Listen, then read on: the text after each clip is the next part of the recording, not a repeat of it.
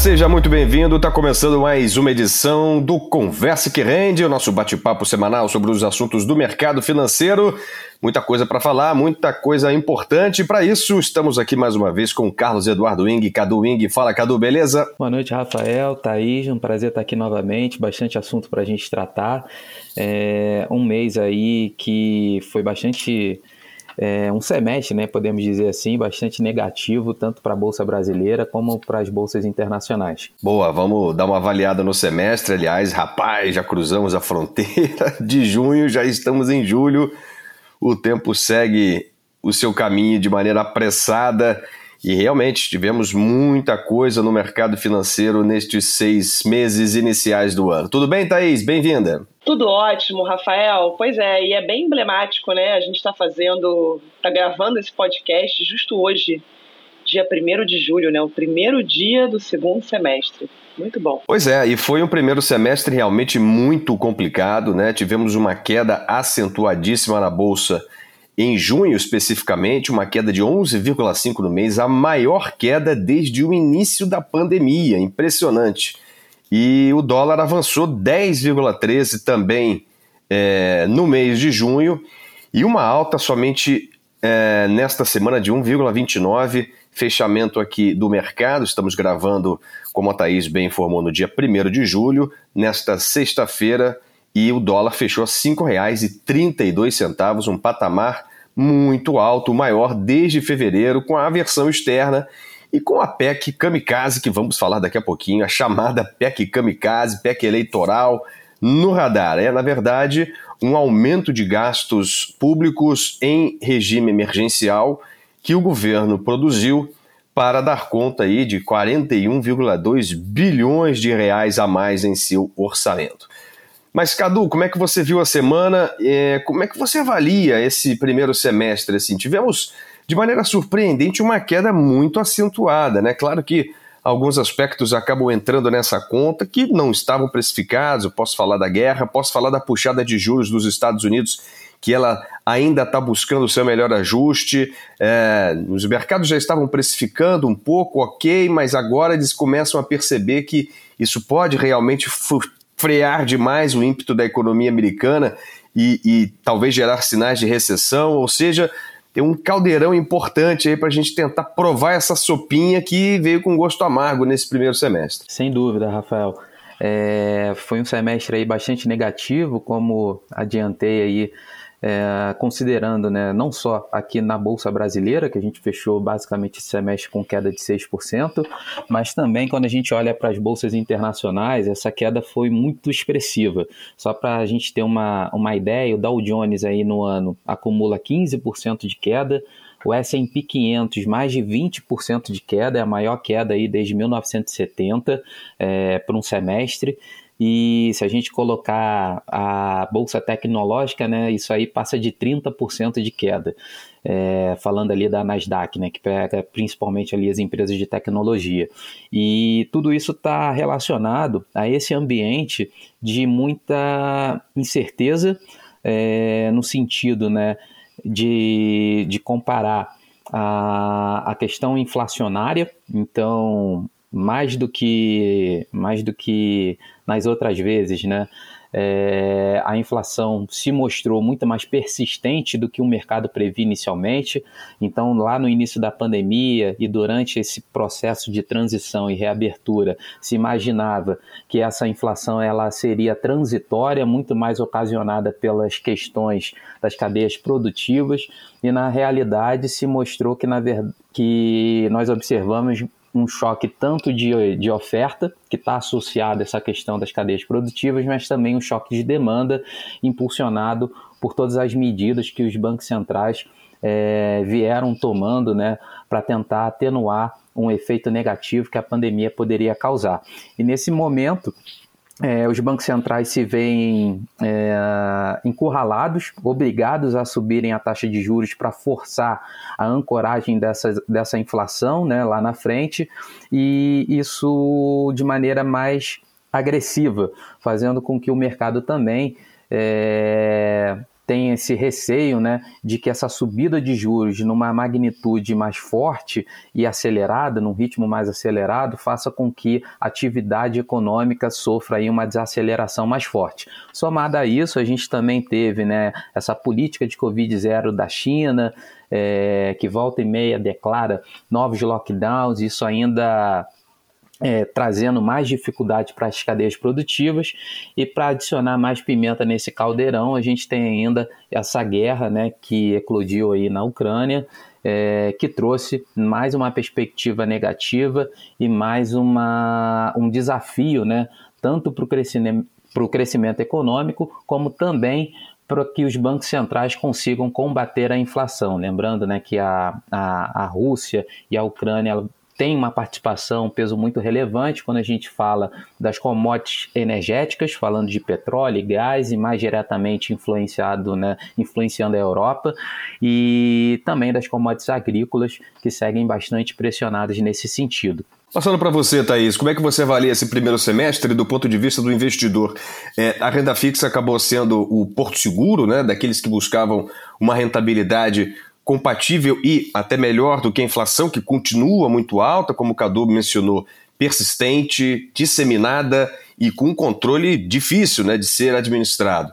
E fugindo da renda variável, né? não houve nada que se mostrasse que de fato a renda variável no Brasil estava numa consolidação e que poderia depois ter um avanço. Então, correr para a renda fixa foi o primeiro salvamento que os investidores buscaram nessa derrocada completa que tivemos aí do mercado nessa, nessa primeira parte do ano, né, Thaís? Pois é, Rafael. É, com esse cenário que a gente vive, tanto interno como externo, agora se concretizando, né? Porque lá fora, nos Estados Unidos, no primeiro trimestre ali existia uma expectativa de aumento de juros. E agora a gente vive realmente nessa concretização, né? Estados Unidos aumentando juros e com um horizonte aí de uma recessão à frente. Então é um cenário mais complicado, tanto interno quanto externo, e isso, de fato, faz com que o investidor fique mais temeroso, né? Até aqueles que são mais apimentadas que curtem uma, uma, renda, fi, uma renda variável, né, gostam de, de expor o dinheiro ao risco, ficam um pouco mais receosos e acabam se retraindo e indo para a renda fixa, que de fato está muito, muito atrativa, com essa alta da taxa de juros, né, da nossa taxa Selic, que migrou aí do final do, de, ali do final do ano de 2021 por volta de 9% e veio agora para 13,25%. Então, é muito mais confortável para o investidor trazer o dinheiro dele para o Tesouro Selic, por exemplo, para um CDB de liquidez diária, né, para um investimento IPCA mais juros e ficar observando o que vai acontecer com, com o mercado, né, como se darão aí esses próximos passos. Então, com esse cenário de alta de juros aqui, né, no nosso, aqui no nosso país, com a Selic saindo aí na, de 9% em dezembro, vindo agora para 13,25%, fica muito confortável realmente para o investidor sair da bolsa, né? Ou diminuir o, o seu risco, diminuir o percentual da carteira exposto ao risco e vir para a renda fixa e segurar aí a carteira em compasso de espera, né, de observação para ver quais serão os próximos passos da, da nossa economia nesse segundo semestre. Nessa última sexta-feira tivemos é, uma alta né, do Ibovespa, o petróleo acabou mantendo aquecido aí o sentimento de investimento na Petrobras, que subiu, subiu bem, mais de 3%. É, as commodities metálicas né, tiveram aí um probleminha, tiveram queda justamente por conta dessa recuperação de reabertura lenta e gradual demais na China. Isso fez com que o preço do minério de ferro acabasse tendo uma influência negativa sobre essas ações. Foi uma semana que começou meio fora da curva, né? Mês de junho. O Bovespa disparou de cara mais de 2%. fazendo lembrar aí o primeiro, primeiro trimestre, né, que foi muito bem, com a reabertura da economia chinesa, pós-lockdown, commodities estavam lá em rally, depois o índice foi levado ainda pelas, pelas ações das exportadoras, tudo subindo, mas depois a realidade foi batendo porta a porta e esse primeiro de julho aí não foi nada demais, porém serviu para recolocar o índice pelo menos no campo positivo na semana, uma alta de 0,42 na última sexta-feira, com o Ibovespa subindo 0,29 no acumulado da semana, mas continua ali rondando as expectativas dos 100 mil pontos, né? Fechou a 98.954 e uma queda anual de 5,60. Cadu, nesse cenário até o fim do ano, com toda essa questão que ainda teremos pela frente de eleições, e a gente está vendo o risco que representa termos eleições para o mercado financeiro, justamente com o governo atropelando completamente o calendário eleitoral e liberando verbas no orçamento que é inconstitucional, né? mas fazendo manobras, driblando de todas as, as formas possíveis, abrindo espaço no orçamento é, e com a condescendência da oposição, né? bom deixar isso bem claro, né? porque ninguém quer tirar é, o argumento de que esse dinheiro vai para uh, quem está mais necessitado, quem realmente precisa, os 33 milhões de brasileiros com fome, aqueles ainda 10 milhões de desempregados, aqueles que estão empregados, mas que perderam o poder de compra, enfim. A justificativa é a de que não dá para ir contra uma medida dessa, porém é uma bomba fiscal que fica estabelecida e contratada para 2023. É, é, é, é, um risco muito alto o Brasil até o final de 2022, Cadu. Como é que o investidor está vendo isso? E o dólar, né? Se manter nesse patamar, vai voltar a 5,50, algo que pode trazer inflação, pode trazer mais aumentos de preço de gasolina, ou seja, tudo aquilo que o governo está fazendo justamente para tentar compensar ou mitigar os problemas criados, vai ser praticamente jogado fora, ou boa parte disso vai se diluir justamente por esse aumento da aversão ao risco. O prêmio do Brasil fica caro, exige-se mais, o dólar vai embora, o dólar sobe, e isso faz com que a inflação continue persistente aqui dentro. É, eu acho que o que mais dificulta é essa projeção né, do que a gente consegue olhar lá na frente de uma economia reduzindo, né, voltando a reduzir taxa de juros ou tendo uma inflação em patamares uh, mais aceitáveis, vamos dizer assim, né? Porque esse ano já está fora, provavelmente ano que vem pode ser que a gente não cumpra a meta de novo, vai ser o terceiro ano sem cumprir a meta de inflação é, de forma consecutiva. E se a gente olhar né, para dados diretamente, por exemplo, quando a gente fala de cenário internacional, a gente percebe ali até um, um, um cenário mais negativo. Né? A gente viu o discurso do Jerome Powell, da Christine Lagarde, é, né, presidente, respectivamente, né, do Banco Central americano e do Banco Central europeu.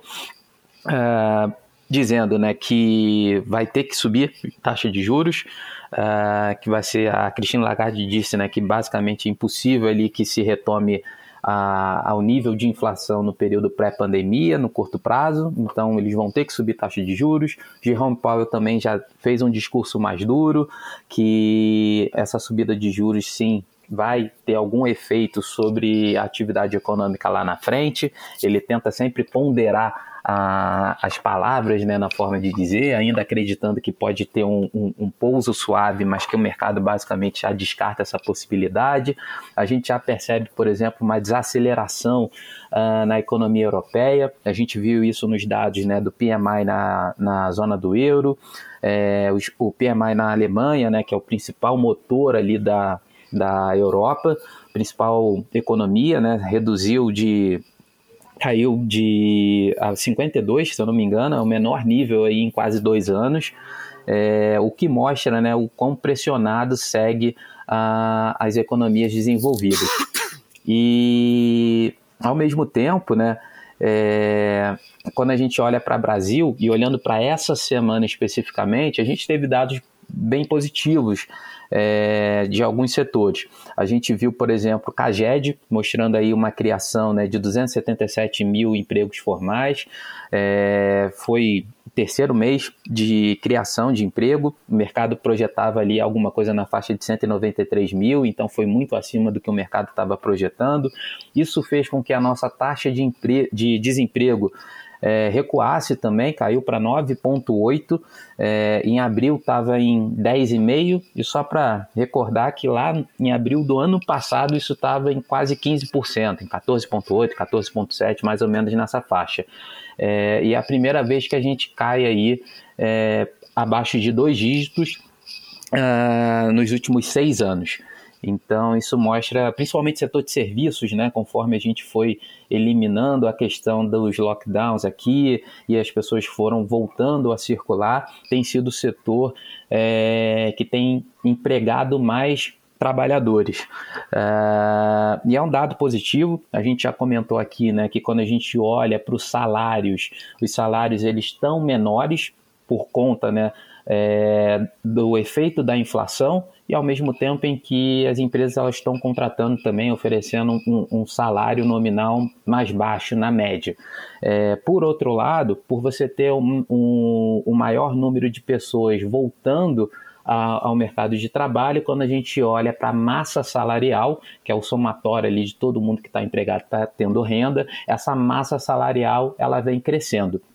E apesar da gente ter tido esses dados positivos, a gente vê que o mercado não teve uma reação é, a esses dados, uma reação positiva. Isso não se configurou da gente ver o Ibovespa de repente se descolar do mercado internacional, nem mesmo é, a bolsa aqui é, ter ativos subindo, né, falando ali de varejo, por exemplo, né, já que a gente viu aí os dados de emprego melhorando.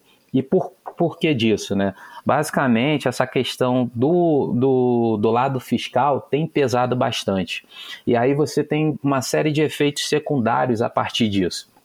À medida que o governo está adotando Uh, esses caminhos né, para tentar conduzir uh, as demandas sociais, né, vamos botar dessa maneira, fazendo né, a limitação ali das taxas de CMS, é, aprovando, né, como foi agora no Senado, essa PEC que coloca ali, é, permite o governo aumentar os gastos deles em programas sociais, usando uma manobra para você, declarando ali estado de calamidade, né, para você poder é, utilizar essa verba em ano eleitoral e ao mesmo tempo em que esses valores vão vão ficar fora do teto de gastos. Isso, como você comentou, passa ali para 40, 41 bilhões né, de reais em benefícios. É, isso tudo gera essa preocupação para o lado fiscal.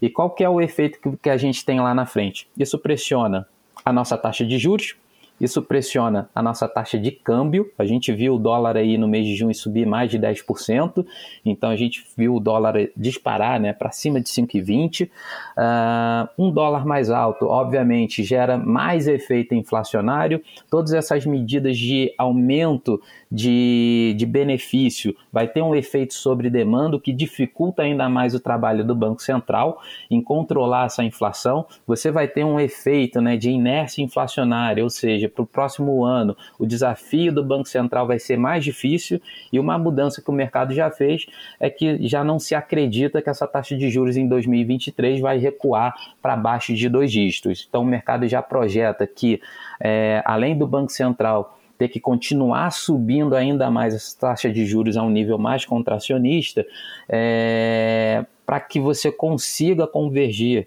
a, a expectativa de inflação, né?